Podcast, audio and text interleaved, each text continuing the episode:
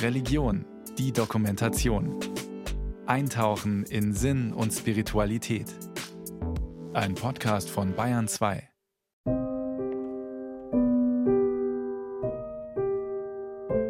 Sehr geehrter Herr, Ihr Brief hat mich erst vor einigen Tagen erreicht. Ich will Ihnen danken für sein großes und liebes Vertrauen. Ich kann nicht auf die Art Ihrer Verse eingehen, denn mir liegt jede kritische Absicht zu fern. Schreibt Rainer Maria Rilke am 17. Februar 1903 in Paris in einem Brief an Franz Xaver Kappus, einen jungen Mann, der sich mit seinen Schreibversuchen an Rilke gewandt hatte. Wenn ich diese Notiz vorausschicke, darf ich Ihnen nur noch sagen, dass Ihre Verse keine eigene Art haben, wohl aber stille und versteckte Ansätze zu Persönlichem. Am deutlichsten fühle ich das in dem letzten Gedicht Meine Seele. Da will etwas Eigenes zu Wort und Weise kommen. Und in dem schönen Gedicht An Leopardi wächst vielleicht eine Art Verwandtschaft mit diesem großen Einsamen auf. Bis zum Jahr 1908 begleitet Rilke Kappus in Briefen – unterstützt ihn darin, sich im Schreiben auf den Weg zu machen und der Einsamkeit, der Sehnsucht, den Fragen im Inneren Ausdruck zu geben. Sie sehen vor allem nach außen. Und das vor allem dürfen Sie jetzt nicht tun. Niemand kann Ihnen raten und helfen. Niemand. Es gibt nur ein einziges Mittel. Gehen Sie in sich. Spirituell zu schreiben, etwas zu Papier zu bringen, das die eigene Seele berührt, das Sinn entwickelt aus Lebensthemen, Antworten liefert in Zeiten persönlicher, in Zeiten großer Krisen und letztlich den Weg zu etwas Höherem oder etwas ganz tief in uns freimacht. Spirituell zu schreiben kann zu etwas werden, das Autorinnen oder Schreibtrainer auch als Lebensweg bezeichnen. Für Rilke steht, ganz im Sinne der Romantik, am Anfang die Versenkung. Und wenn aus dieser Wendung nach innen, aus dieser Versenkung in die eigene Welt Verse kommen, dann werden Sie nicht daran denken, jemand zu fragen, ob es gute Verse sind, denn Sie werden in ihnen Ihren lieben natürlichen Besitz, ein Stück und eine Stimme Ihres Lebens sehen. Anna Platsch ist Autorin. Sie lebt im Chiemgau und veranstaltet Schreibretreats. Schreibwerkstätten, in die meist Menschen kämen, die in sich eine ungestillte Sehnsucht spürten, so erzählt sie. Für mich ist das Schreiben, das geschriebene Wort, hat eine ganz andere Dynamik als das gesprochene Wort. Es hat in sich eine Transformationskraft. Also es gibt einen Punkt, wo das geschriebene Wort wie von alleine geht und da etwas drin ist, was für diejenige oder denjenigen, der schreibt, wieder etwas Neues öffnen kann. Schriftstellerinnen, Schreibtrainer und auch Literaturwissenschaftlerinnen sind sich recht einig. Das spirituelle Schreiben darf man in keinem Fall als etwas Abgehobenes begreifen, das nur wenigen zugänglich wäre. Gerade aus der Krise, dem Zweifel an der Welt, an sich, am eigenen Verhältnis zur Welt, können wirkmächtige Texte entstehen. Kann Schreiben etwas überwinden und transformieren, Erkenntnis bringen. Und etwas in Worten auf Papier bannen, das sich sonst nicht denken ließe. Wie wohl auch Rilkes Briefpartner Franz Xaver Kappus verbinden die meisten das Schreiben mit Schulzeit oder Arbeit und legen einen entsprechend kritischen Maßstab an. Was ich schreibe, kann schlecht formuliert sein, muss korrigiert werden, soll einen bestimmten Zweck erfüllen. In ihre Schreibwerkstätten brächten viele Teilnehmer und Teilnehmerinnen weitere, ganz individuelle Blockaden und Barrieren mit. So erlebt es Anna Platsch. Ich kann nicht schreiben, bis zu niemand liebt mich. Was passiert, wenn ich es nachher vorlese? Ist alles schlecht und so. Nur mal so ein paar Beispiele aufs Schreiben bezogen. Das ist also wie die nächste Schicht. Und in diesen spirituell ausgerichteten Seminaren, da ist es schon auch, dass wir durch diese Schichten durchgehen müssen. Durchgehen durch die eigene Konditionierung. Das hat auch in der Schreibtherapie häufig etwas mit Überarbeiten von Texten zu tun. Ein Text wird geschrieben, bleibt eine Weile liegen, wird dann gelesen. Man markiert Stellen, die den Verfasser oder die Verfasserin selbst beim Lesen ansprechen, lässt daraus etwas Neues entstehen als Schreibtherapie angeleitet vom Psychologen oder allein mit Hilfe eines Ratgeberbuchs oder auch in einer Gruppe, bis ein fertiger Text existiert, den man vorträgt, sich selbst oder anderen, in einer Gruppe, dem Partner, unter Freunden. Ans Licht kommen dabei immer wieder schwierige Punkte, die Lebensthemen berühren, große Fragen stellen, tiefe Sehnsüchte berühren oder auch Schmerzen. Wer schreibt, weiß, es gibt dann mehrere Möglichkeiten. Die schmerzenden Punkte ausblenden, sie durch Plattitüden auf dem Papier umschiffen oder sich wie gelähmt in den Schmerz fallen lassen. Man könne so einem Lebensthema im Schreiben aber auch nahe kommen, ohne dem Schmerz die Oberhand zu geben, so die Autorin und Leiterin spiritueller Schreibseminare Anna Platsch. Sie meditiert mit den Teilnehmerinnen regelmäßig und empfiehlt auch für zu Hause, sich am besten täglich Zeit für Meditation zu nehmen, um zu spüren, dass man im Innersten aufgehoben ist. Vielleicht kann man sich diesen Raum vorstellen wie einen Ort des inneren Urlaubs – ein Platz, den man besuchen kann, der sofort Geborgenheit, Freiheit, Glück vermittelt. Der Ort ist da, ganz egal, was sonst gerade passiert, und lässt ein wenig spüren, dass da noch mehr ist als die momentanen Gefühle. Etwas, das trägt. Wer sich dem auch im Schreiben hingeben kann, könne ganz neue Erfahrungen machen, so Anna Platsch. Solche Erfahrungen, die auch ganz große Schriftsteller kennen und kannten. Ist von Hesse, kurzer Text, wo er das eigentlich sehr genau beschreibt, dass ihn zuweilen fremd ein lichter Geist berührt oder dass er die ewige Schönheit gegenwärtig spürt, der manchmal staunend Lieder tönen lässt. Also da spricht er das an, was ganz oft in der Gruppe passiert, dass Texte entstehen, wo die Schreiberin selber staunt Schreibwerkstätten, in denen Menschen zusammenkommen, schreiben, vorlesen, einander Rückmeldung geben, gibt es in Deutschland seit den 1970er Jahren. Sie arbeiteten schon damals nach dem Prinzip, jeder und jede kann Künstler und Künstlerin sein. Einer der Gründer der Schreibwerkstättenbewegung ist Lutz von Werder. Er ist Autor, Soziologe, Philosoph und Hochschullehrer und lebt und schreibt seit der Pandemie vor allem in der Uckermark ein wenig entrückt von der Welt, nach innen gerichtet eben, auf die Seelenstimme lauschend. Für die Außenwelt erreichbar höchstens per Telefon. Und per Telefon erzählt er von seinem Schreiben, das meist erst nachts beginnt. Das ist so, dass ich erstmal so ungefähr ab 12 Uhr mich unheimlich wach fühle. Gar nicht müde, sondern wach. Und, und meistens habe ich dann auch schon einen Gedanken, den ich dann zu Papier bringe. Ich war ganz überrascht, dass ich bei Ernst Bloch mal gelesen habe, im Prinzip Hoffnung, das beste Schreiben geschieht nachts auf dem Lande, schrieb er da. Und da fühlte ich mich also echt ertappt. Spirituelles Schreiben wurzle häufig im Entsetzen über die Welt, in einem Zukunftsschock und führe zur Auseinandersetzung mit Gott oder dem Gottesbegriff, zur Suche nach dem All-Einen oder auch der mystischen Einheit von Gott und Seele. Diese Einheit wiederum könne sich auch direkt offenbaren, so von Werder. In seinem Buch Spirituelles Schreiben, ein Praxisbuch für Einzelne und Gruppen, gibt er Beispiele für solche mystischen Erfahrungen, die wiederum zur Quelle für Schreiben werden können. Durch die Liebe, durch ekstatische Ereignisse, Gipfelerlebnisse, im Extremfall durch Nahtoderfahrungen, durch Anschauung der Natur oder des nächtlichen Sternenhimmels oder aber auch durch Träume, die man mystisch deuten könne. Inspiration zum Schreiben können auch spirituelle Texte der Weltliteratur bieten. Fündig wird man nicht nur bei altgriechischen Philosophen, sondern auch bei den Hymnen, Psalmen und Gebeten, die in der Bibel niedergeschrieben wurden. Der chinesische Philosoph Lao Tse oder buddhistische Texte zeigen den Glauben an ein Urwesen, aus dem alles hervorging.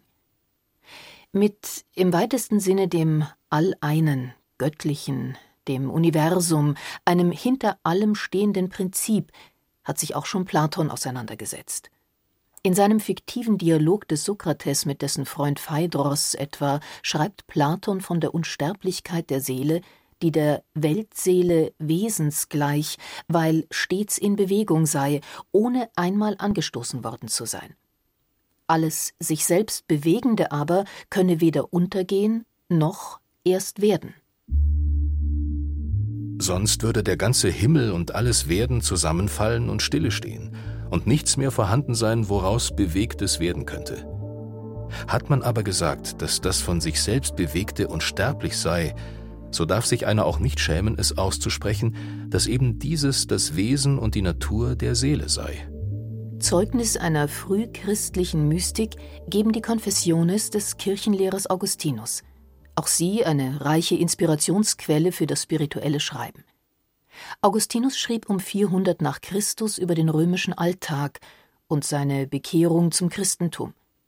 Interessant ist vor allem das neunte Buch, in dem Augustinus über das Sterben seiner Mutter schreibt und von einer gemeinsamen Verzückung berichtet. Und nicht nur die Antike bietet Inspirationsquellen fürs spirituelle Schreiben, es lohnt sich auch ein Blick in die Texte der Romantiker.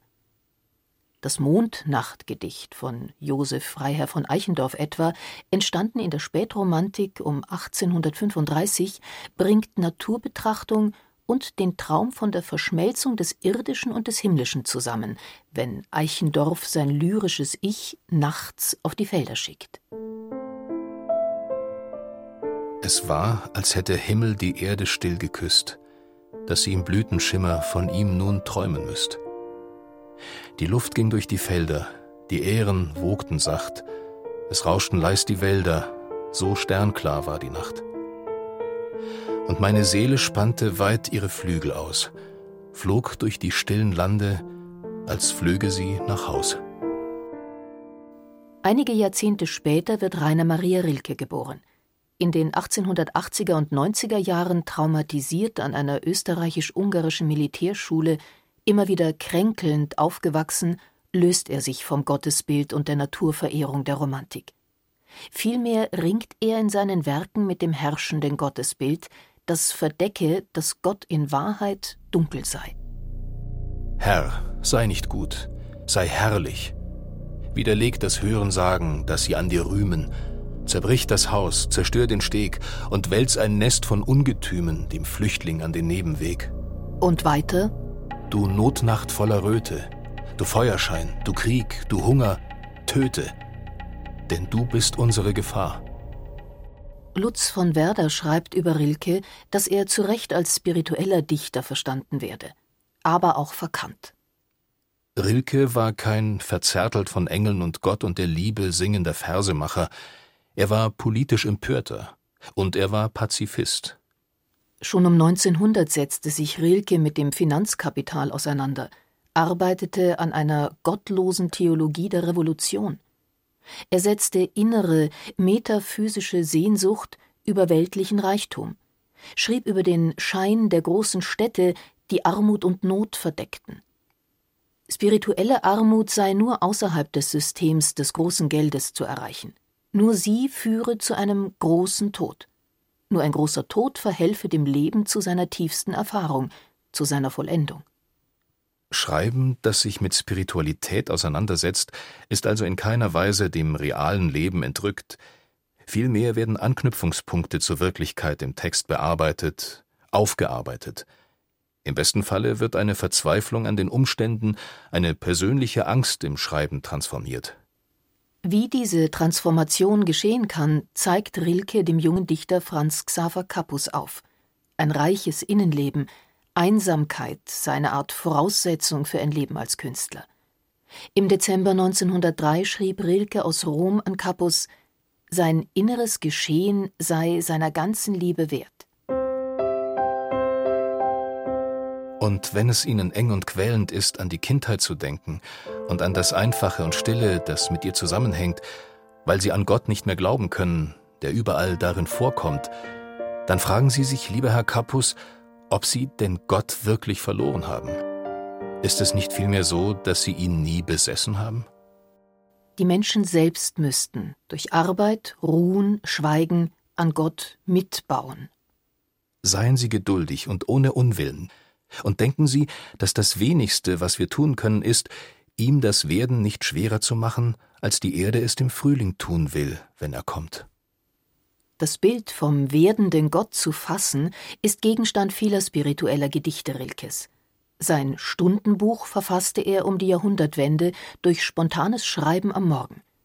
Darin heißt es Werkleute sind wir, Knappen, Jünger, Meister, und bauen dicht o hohes Mittelschiff. Und weiter? Dann ist ein Hallen von den vielen Hämmern, und durch die Berge geht es Stoß um Stoß. Erst wenn es dunkelt, lassen wir dich los, und deine kommenden Konturen dämmern. Gott, du bist groß. In seinen Schreibwerkstätten entstünden neue Gedichte aus großen spirituellen Texten, so Lutz von Werder. Das sogenannte Elfchen, ein kurzes Gedicht aus elf Wörtern, eigne sich etwa, um die spirituelle Essenz aus anderen Gedichten zu schälen, sie tiefer zu verstehen. Im Beispiel zu Rilkes Gedicht über den werdenden Gott. Erste Zeile ein Wort Gott, zweite Zeile zwei Worte du bist, dritte Zeile drei Worte deine kommenden Konturen, vierte Zeile du bist so dunkel, fünfte Zeile ach. Rilke, der im Angesicht der Schrecken des Ersten Weltkrieges nichts zu Papier brachte, schrieb dann doch bis zu seinem Tod im Jahr 1926 im Bewusstsein eines heraufdämmernden Zweiten Weltkrieges. Spirituelles Schreiben gewann im 19. und 20. Jahrhundert an Aufwind, auch in Zeiten von Nihilismus und Atheismus, von Krieg, so Lutz von Werder. Besonders, das muss man hier auch nochmal sagen, nach Auschwitz haben sich einige ganz wichtige Autorinnen daran gemacht, diese Erfahrung sozusagen der totalen Vernichtung der größten Teile des europäischen Judentums in lyrischen Texten zu bannen. Nach der Idee von Gottfried Benn, der mal gesagt hat, man muss die Dinge mystisch bannen durch das Wort. Rose Ausländer, 1901 in Tschernowitz, Bukowina geboren, erlebt den Zweiten Weltkrieg gefangen gesetzt im jüdischen Viertel unter Zwangsarbeit und Todesnot. Schreiben war Leben, Überleben, sagte sie später darüber, wie Lutz von Werder ausführt. Sie habe für sich und andere Schreibtherapie betrieben, mit Zeilen wie diesen. Ich, Überlebende des Grauens, schreibe aus Worten Leben. Der biblische Mythos von der Errettung des jüdischen Volkes. Er habe für Rose Ausländer ausgedient, so Werder. Egal wie sehr sich das Volk mühte, es wurde nicht gerettet. Wir rangen mit Noah, aber er rang nicht mit. Gott ließ uns fallen. Zehn Jahre ihres Lebens verbrachte Rose Ausländer im Bett, um den Worten aus dem All zu lauschen, wie Lutz von Werder schreibt. Es entsteht bestechend schlichte Lyrik. Heute hat ein Gedicht mich wieder erschaffen. Schreiben kann Auschwitz überleben und Leben helfen. Rose Ausländer konnte nur noch in Traumworten leben, so beschreibt es Lutz von Werder. Vor ein paar Jahren wurde ein Freund von mir verhaftet und ins Gefängnis gesteckt, nur weil er Bücher verkaufte. Schreibt die belarussische Linguistin, Autorin, Lyrikerin und Übersetzerin Volja Hapeva. Sie lebt als Writers in Exile Stipendiatin in München in ihrem preisgekrönten Essay Die Verteidigung der Poesie in Zeiten dauernden Exils erzählt sie über ihren Freund, der im Gefängnis saß. Er war kein Poesieliebhaber, aber in seinem ersten Brief aus dem Gefängnis bat er mich, dass ich ihm meine Gedichte schicke. Das half ihm dort zu überleben. Für mich war das ein starkes Argument weiterzumachen und nie wieder an der Bedeutung der Poesie und des poetischen Worts zu zweifeln. Volja Hapeva sagt, schon als Kind seien Worte ihre Freunde geworden, weil sie häufig den Sommer ohne Freunde bei ihrer Oma auf dem Land verbrachte und las. Ebenfalls seit Kindertagen schreibt sie selbst und ist inzwischen die international bekannteste Lyrikerin aus Belarus. Um zu schreiben, brauche sie Rhythmus und Bewegung, wie etwa durch eine Fahrt mit der Tram durch eine belebte Stadt. Genau dort sitzt sie, während sie erzählt, wie sie schreibt in einer belebten Straße. Also ich bin wie ein, wie sagt man, Barometer. Oder? Also wenn das etwas in mich berührt, gibt es Hoffnung, das wird für andere auch wirken oder ja funktionieren. Durch Schreiben könne man an der Seele rühren, ist Volja Hapeva überzeugt. In einem Gedicht die wahren, genauen Worte zu finden, das dauere manchmal auch viele Tage oder Wochen. Um eine Zeile zu schreiben, lese ich, ich weiß nicht, drei, vier Bücher. Und das ist wirklich, wie man vielleicht diese, kann man vergleichen mit Golddiggen. Wenn man so viel Zeit verbringt, äh, diese Steinchen durchzuwaschen und dann nur ein, diese kleine, kleine Gold, äh, ja, etwas zu finden. Und ich glaube, das ist auch so mit, mit Gedichten kann sein. Aus Volje Hapeva Mutantengarten. Ich wache nach den Weckern anderer Leute auf. Ich schreibe die Texte anderer Leute um. Ich denke an die Toten anderer Leute. Ich treffe die Freunde anderer Leute. Ich spreche die Sprache anderer Leute. Ich mache Fotos mit den Kindern anderer Leute. Ich streichle die Katzen anderer Leute. Ich schlafe unter niemandes Decke. So lerne ich Gast zu sein in den Welten anderer Menschen, in niemandes Welt, damit ich, wenn ich nicht mehr willkommen bin, endlich meinen eigenen Tod sterben kann. Die Poesie sei ein Gegenmittel gegen die Sprache von Gewalt und Hass, die auf vielen Ebenen die Seele verstümmele, so beschreibt es die belarussische Poetin. Die richtige Zeit für Poesie sei immer gerade in Zeiten von Gewalt und Hoffnungslosigkeit. Volja Hapeva schreibt Deshalb ist die Poesie das, was ich schreibe und dem ich mich verschrieben habe, worauf ich hoffe und woran ich glaube. Sie ist für mich die einzige Existenzgrundlage und ein Mittel zum Überleben geworden. Mein Zuhause ist die Poesie. Ich kann mir vorstellen, dass wir durch das Schreiben immer näher unserer Lebensaufgabe kommen. Sagt die Autorin und Leiterin von Schreibseminaren Anna Platsch. Dazu gehört dieses Vertrauen, dass das Schreiben mich trägt, dass das geschriebene Wort mich trägt. Also wenn ich an einen brennenden Schmerz in diesem Prozess komme, weiterzuschreiben. Dieses Vertrauen zu haben und sich die Intention zu setzen, zu schreiben, genüge erst einmal, um auch wirklich mit dem Schreiben anzufangen. So Anna Platsch. Anregung zum spirituellen Schreiben bietet, wie bei Lutz von Werder, Der Sternenhimmel, ein Traum, die Lektüre spiritueller Texte. Wer im Alltag eine Sehnsucht verspüre, könne auch dieser erst einmal nachspüren, rät Anna Platsch, angefangen etwa bei einem Konsumwunsch. Warum will ich dieses rote Kleid kaufen? Was bedeutet es mir? Wofür stehe ich darin, wenn ich es tragen würde? Als Schreibexperiment, um die Polarität von Gut und Schlecht im Schreiben zu überwinden, schlägt sie vor, alle Bewertung in Gut und Schlecht zunächst einmal bleiben zu lassen. Zum Beispiel ganz einfach dann, wenn die Naturbetrachtung am See als Inspiration für einen Text von einem herumliegenden Müllbeutel gestört wird. Es hat sehr viel mit in Verbindung sein zu tun. Und so kann ich auch in die Natur gehen. Ich sitze da jetzt am See, ich sehe dieses Glitzern, ich sehe diesen Plastikmüll und ich betrachte den.